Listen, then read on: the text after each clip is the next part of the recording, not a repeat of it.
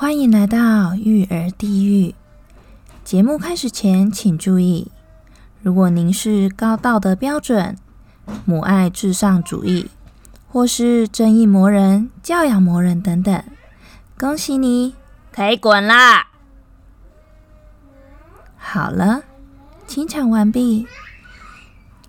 再次欢迎大家来到育儿地狱。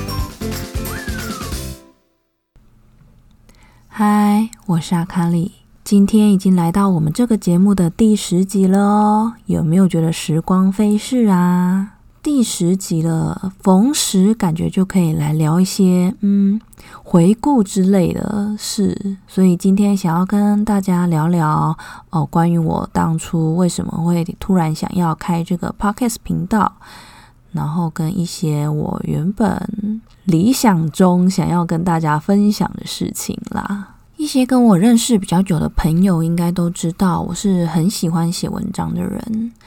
那自从生了小孩之后呢，写文章这件事变成可遇不可求。而且我对文章其实有一点，有一些很自己很在意的美感，就是别人的文章我不管啊，但是我自己的文章的话，我会希望说，哦，里面尽量没有赘词，是比较精简的，就不要了里面很多口语化的词字词也这样子。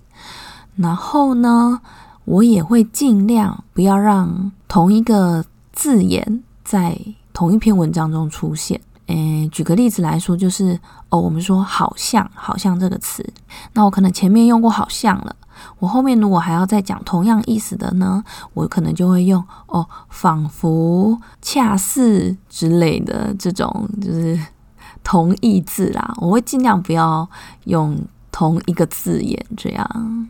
那这样变成你写文章要很花时间呐，就是你要一个一个去雕琢你的句子。然后雕琢成自己觉得嗯满意的状态才会发出来，但通常就是我一开始想要分享、想要写出来分享给大家的事情，其实都只是小事。就例如哦，我今天可能看到我儿子自己拿汤匙吃饭了，我就觉得很感动，就想要嗯写一篇这个文章来纪念这件事情。这样，但是这个感动的瞬间，嗯。写两句话，可能就只就是只写个重点。那你要把它就是弄成一整篇文章的话，你就真的需要一些呃起承转合啊，然后去整个做一个铺陈这样。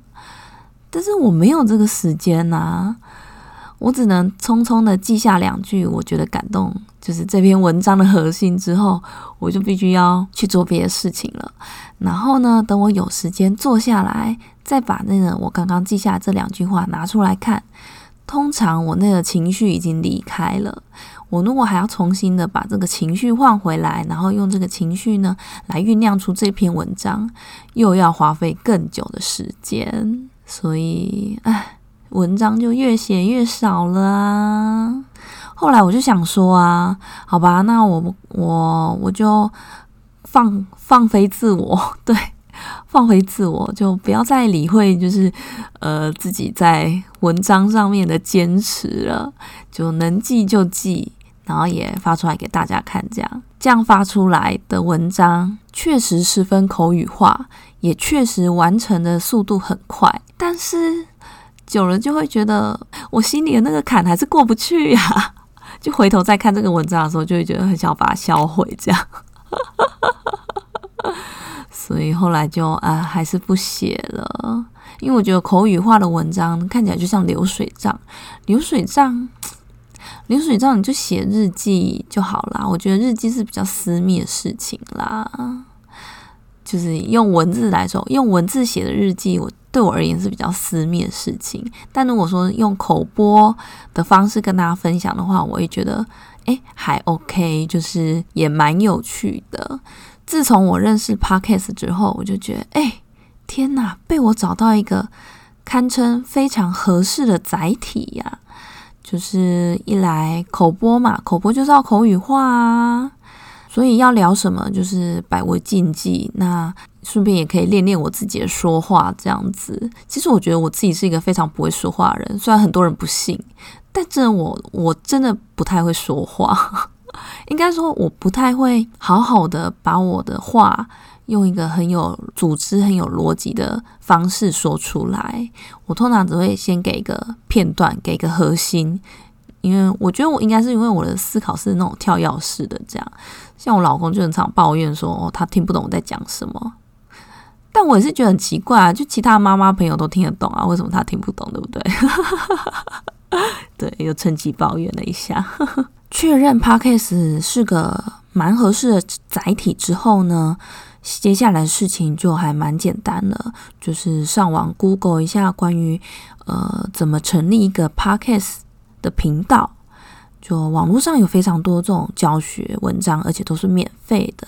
然后这是一群非常有热血、非常有热忱的 Podcaster 一起共同维护，然后共同在网络上撰写、分享给大家知道的。那如果你有任何问题，他们也会非常非常的乐意来跟你分享他们的呃经验跟看法。这样，我觉得就是诶。对新手蛮友善的，然后他们都会诶分享说哦，你初入门的话，就你完全没有这种这方面经验，你初入门的话，你的器材可能用什么东西就可以了。然后呃，你的频道啊，要怎么上传呐？要怎么上架？啊？录音的话，要用什么软体来修啊？之类之类的，都就是呃弄得非常详细。他连这呃教你怎么修都有。教学文章就是你的那个参数要设多少什么什么的哦，真的是非常的受用啊！我就稍微看了一下，觉得嗯可行，我应该也做得到。我就上网去订了一颗雪球爱死的麦克风，因为他那时候大概两千多块而已吧，我就觉得哎还可以接受啦，就是就一个新手来说，所以我的头就这样洗下去了。当然，我老公的支持也是非常重要的。就那时候只是随口跟他提一下，哎，我觉得录 podcast 好像不错，哎，然后呢，他就马上的正面回应我，他说，哎，很好啊，去录啊，就觉得哦，有种被接纳的感觉，开心，所以我就有动力呢，继续就是查一下，就是关于 podcast 该怎么该怎么制作，这样，好啦，那。呃，麦克风也买下去了啊，那要用什么软体大概也知道了。接下来就是，哎，你的频道名称要用什么？那要你要讲什么东西？你要跟大家分享什么事情？我一开始的起心动念非常简单，就是我要跟大家传播我的厌世。对我就是个厌世的女人，我就是个厌世的全职照顾者。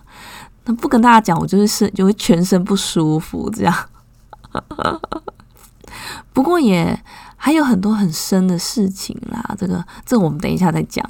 就是对我想要跟大家讲厌世的事情嘛。然后我本来是想说，好，我的频道名称要取做“厌世妈妈日常”，但就觉得 我又不想说把呃把它限缩在妈妈这个角色，因为我觉得。呃，只要是全职照顾者都应该可以来听。这样，我那时候还有就稍微看一下，就是这种儿童与家庭分类当中的的其他 podcast 都在讲些什么。大部分啊，七八成以上呢，都是那种某某妈妈说故事，某某爸爸说故事，这样都是说故事给小孩听，就是都是 for 小孩的。那少数呢，有一些。呃，同样身为妈妈这个角色，或是爸爸这个角色，来分享他们关于育儿的心情，或是家庭，或是各类这一类的，呃，podcast 就比较少一点，大概可能两成吧。那这两成呢，大部分又大部分都是，例如可能教学，就是你可以把它当成一个教学的 podcast，就是他会跟你讲说，哦，呃。待产包要准备什么啊？小孩的那个床要怎么挑啊？或者是说，哦，奶瓶要选什么材质的啊？这一类的，就是偷偷就是佛教学的经验分享这样。那我就觉得，好了，大家都很正向。当然，我们也非常需要这些教学，或者是这些呃正向教养的这些资讯，因为对于新手来说，就是。这些资讯真的是非常重要的，就是会奠定你未来的育儿之路的方针。这样，但是我觉得应该还是要照顾到一些像我这种的厌世照顾者，就是应该说你正向也正够了。那我觉得你如果负面情绪起来的时候，你去听这些正向的，其实你有时候反而会觉得。没有被接纳到，就是有时候你你觉得自暴自弃的时候，你就想要听一些自暴自弃，或者是看一些自暴自弃的影片，然后就觉得哈，大家一起自暴自弃吧，然后这样反而会被疗愈到。这样，这是我做节目的初衷啦，应该也是它核心理念，就是希望大家哦，大家一起来厌世啊，但。就是因为可以一起厌世，所以其实厌世也没什么了不起的，所以厌世也没关系，就是不用因为厌世，然后才会又觉得说哦自己很糟，自己不是个好的照顾者，这样并不需要厌世很正常。那说嗯，如果是以网红、网络名人的我啦，我的网络名人。模本呢，就是那个德州妈妈没有崩溃，诶，大家可以去 follow 一下他那个粉丝专业，真是太好了，太棒了，我真的太爱他的那个那个对于一些教养魔人，然后或者是一些路人五四三的那些人的那个态度，哦，真的是大家已经生活已经够压抑了，照顾小孩已经够压抑了，真的不需要再为这些无所谓的观点或是无所谓的意见。来给自己更大的压力。那欢迎来到育儿地狱这个也这个节目名称呢？其实我一开始我就就是已经有想到了，但是我跟我老公，就是我问我老公意见的时候，他觉得听起来有点太凶，太凶狠。我就说好吧，我就先把它摆着。那后面又提了几个啊，甚至自暴自弃，就是对，又来自暴自弃。就想到了一个什么晋级的妈宝，本来想说，哎，我准备要用这个这个当我的正式的节目名称哦。然后后来呢，在开始开录之前，开始上线之前呢，我就遇到了我的一个好朋友，他也是一个 podcaster，他的节目名称叫做《童话里都是骗人的》，诶，也是超级超级舒压的干化型 干化型 podcast，大家有空一定要去听，对。那好朋友娜娜，我们就见面啊聊啊，我就跟他说：“哎，我有个疯狂想法，就是我想要来录 podcast。”他说：“啊，什么？赶快录啊！” 对，对他也是也是很强的一个人。然后我就问他意见，然后他就说：“当然要育儿地狱啊，多棒啊！”然后你前面还可以加一个那个片头警语，就是警告，就是大家不要。嗯，要有心理准备之类的，所以我的那个片头警语的部分，也是因为有他的启发，所以才有录了那么一段这样。我的片头警语也很强吧，就教教一些有的没有人可以滚了。哎，倒是没有跟我，倒是没有人跟我说很凶，哎，就是我并没有收到这样的回馈，只有人跟我说，哎，他好被呃。可以滚了这一句话，呃，惊了一下，这样，但他没有表示什么情绪，对，哎，所以大家要是对片头警语有什么建议呀，还是说对整个节目有什么建议的话，真的非常欢迎大家给我一点回馈，不然我就就会继续自嗨下去喽。对，然后呢，大家。听我的节目也可以看得出来，其实没什么章法，因为我通常就是前一周，然后开始想下一周我要录什么这样，所以我不会说哦，照着孩子的生长历程呢，例如哦洗澡，诶，不是洗澡啦，诶，诶，可能喂奶、亲喂啊，然后再来戒奶啊、戒奶瓶啊，这样就是呃，照着他的那个生长曲线、生长的历程来来录制节目，就是想要分享什么就讲什么这样。所以说，如果呃你可能刚好遇到说哦，小孩正要到了某个阶段，然后你想要听听。嗯，我会讲出什么惊人之语的话，也欢迎留言，或者是呃，反正就用任何管道找到我，然后跟我说，跟我许愿一下，那我就可能诶，可能会马上就在下一集就给你录出来给你听。那我的录制过程大概就是这样，首先就是先发响嘛。我用什么时间发响呢？当然就是零碎的时间呐。例如我带小孩去公园玩，或者是说哦他们在看看电影、看电视的时候，我在旁边陪他们，就诶利用这时候诶赶快想一下，就是诶我这礼拜要下礼拜要讲些什么，然后稍微想到一个主题之后呢，写了一些可能用手机的记事本啊，用手机的记事本比较快，写一些就是 note note 写完的诶大概。内容发想差不多了，就开始写在笔记本上面，纸本的笔记本哦，写一个大纲，写一个脚本的大纲，就是哦大方向啦。就我没办法写逐字稿，对我没有时间。写完之后就可以开录啦，开录之后就后置剪贴啊，把中间一些呃讲的比较奇怪的地方，或者是赘词太多的地方，就把它剪掉，然后就上传后台排成这样。那以上这些呢，都嘛是要找零碎的时间，或者是小孩睡觉的时间，平均需要呃小孩的两次午睡时间跟一次他们晚上的睡觉时间，才能完整完成一集的录制。你说很花时间吗？诶，当然花时间是肯定得花啦。我觉得就是看你觉得值不值得而已啦。你做这个开不开心？如果会开心的话，你花时间就花的很开心啊。如果不不开心的话呢，你连一秒钟你就会觉得哦，你在浪费你的生命这样子。其实我录这个，当然有时候也是会在意说哦，好可怜哦，都没有人要听我说干话。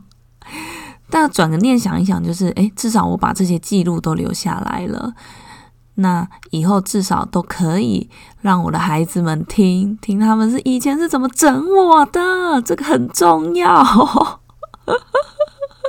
对，所以我还算录的蛮开心的啦，应该还会持续下去。其实我给自己的时间大概是半年，就是希望自己可以坚持半年。那现在已经十集了嘛，十集是两个半月，诶，这样两个半月是多少啊？三分之一吗？诶，对，已经过三分之一了。对呀，所以我觉得，嗯，可以啦，还可以再坚持下去。其实我也蛮鼓励大家，也可以来开自己的 podcast 频道的，并不需要说一定跟我一样要买一支麦克风，然后要像这种时间来录，早小孩睡觉时间来录。诶，其实它的门槛真的很低很低诶，也许你只要不是也许啊，你只要一个 iPhone 跟一个耳麦就可以直接录制上传呢，你连剪接后置不会都没有关系，你只要讲讲，你就可以上传上架了。然后呢，你找不到时间吗？其实也还好。我知道有一个 podcast，他都是在他遛狗的时候一边遛狗一边用耳麦录音的。然后遛狗完就是刚好录制一集，然后就诶，他但他还会去后置一下啦。但你如果想的话，其实你也可以直接就上传，也没有关系。所以你拿来当声音日记啊，或者是要呃以后可以传给小孩的记录都非常好。就大家快来加入我的行列吧！最后再来讲一些我在节目里面的坚持好了。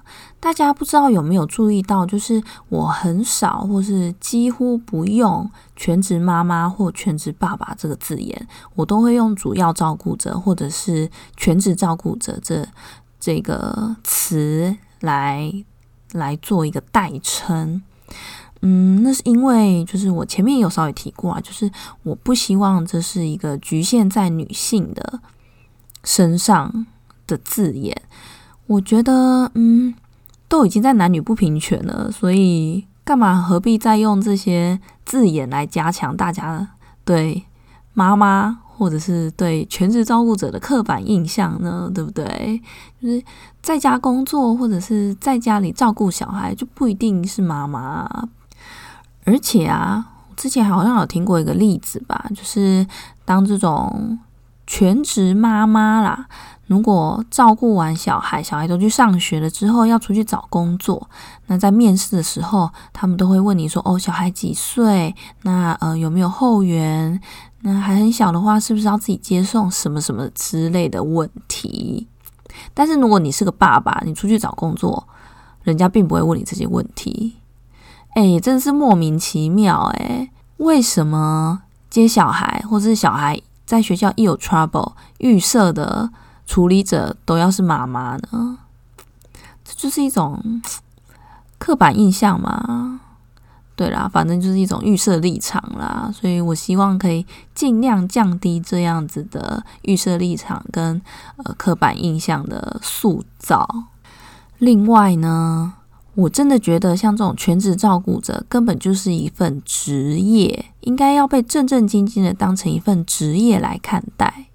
应该也要有劳保啊，有工会啊，有这些 政府方面的相关保险，或者是对，就是保障，来就是建立一个制度。这样，全职照顾者怎么不会是一份职业呢？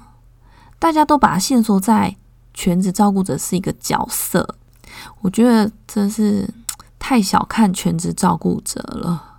那这个详细的话，我觉得我们还是可以，应该可以另外开一集来好好聊一下这个我对于这个的这个想法啦。大家可以先想想看，就是你觉不觉得全职照顾者是不是呃，应该说能不能被称作一种职业这样子？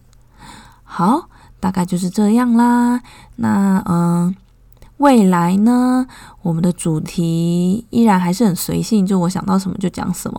可以许愿，记得想要许愿，想要许愿的就记得来找我，到脸书还是 IG 的小盒子来找我都可以。那我预计会讲的啦，就是会有亲喂啊跟哄睡小孩的的这两集一定是会有的。但是之所以推到现拖到现在还没讲呢，是因为。哎，救了经验真是太惨烈了啦！惨烈到我老公都觉得说，你一定要在节目一开始就讲嘛，会不会就是真的把人家吓到不敢生？哎，我真的有那个朋友听完第一集之后，那个炸死那个他就天哪，他就他就整个崩溃了，这样。但他来不及了，因为他小孩已经在他老婆肚子里，对。对呀，好啦，但是再惨烈的经验都是都是需要去面对的，所以就大家可以期待一下我讲这两集的时候，那可能也还会再讲一点怀孕的事情吧，因为还有蛮多朋友就是现在诶准备要开始怀孕，或者是哦小孩正在肚子里，或者是诶小孩刚出生三个月以内的各种新手爸妈，就觉得嗯。让他们了解一下，就是育儿生活的真实面貌，也是很不错的啦。让大家有点心理准备。对，那最一开始也不是说最一开始啊，就很多人敲碗敲碗的那个访谈计划啊，我可能要先说一声抱歉，就是目前暂时没有这样的访谈计划。第一个就是，诶，我前面有讲嘛，我的录音时间都是一些夜深人静或者是。呃，很奇怪的时间，嗯，通常能配合配合我的人大概没有，真的很难配合我的时间。对啊，另外还有硬体啦，就是我还不会说，诶，什么像这种隔空录音啊，还是说，呃，大家，诶，我这颗我这颗麦克风好像也没有办法说一次收两个人的音，我我其实也不太确定啊，因为我这个是爱死，就是。比较阳春的版本，就我还要研究一阵子这样子，所以别担心，嗯，有我心中已经有很多的，应该说也有很多人表达他们想要上节目的意愿了，我都有帮你们记下来，所以不用担心我会忘了你们。当我准备好的时候，就你们就期待一下吧。另外呢，接下来我还会也有呃跟一些 podcaster 一起合作串联的特色周的计划，大家也可以多多支持一下哦。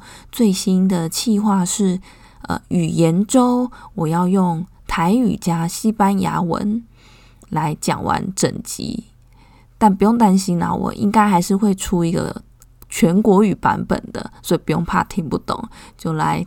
听听我怎么用台语来介绍西班牙语好了，我自己也只是先想而已啊，也还没实际录，就是对，大家可以来听听看效果。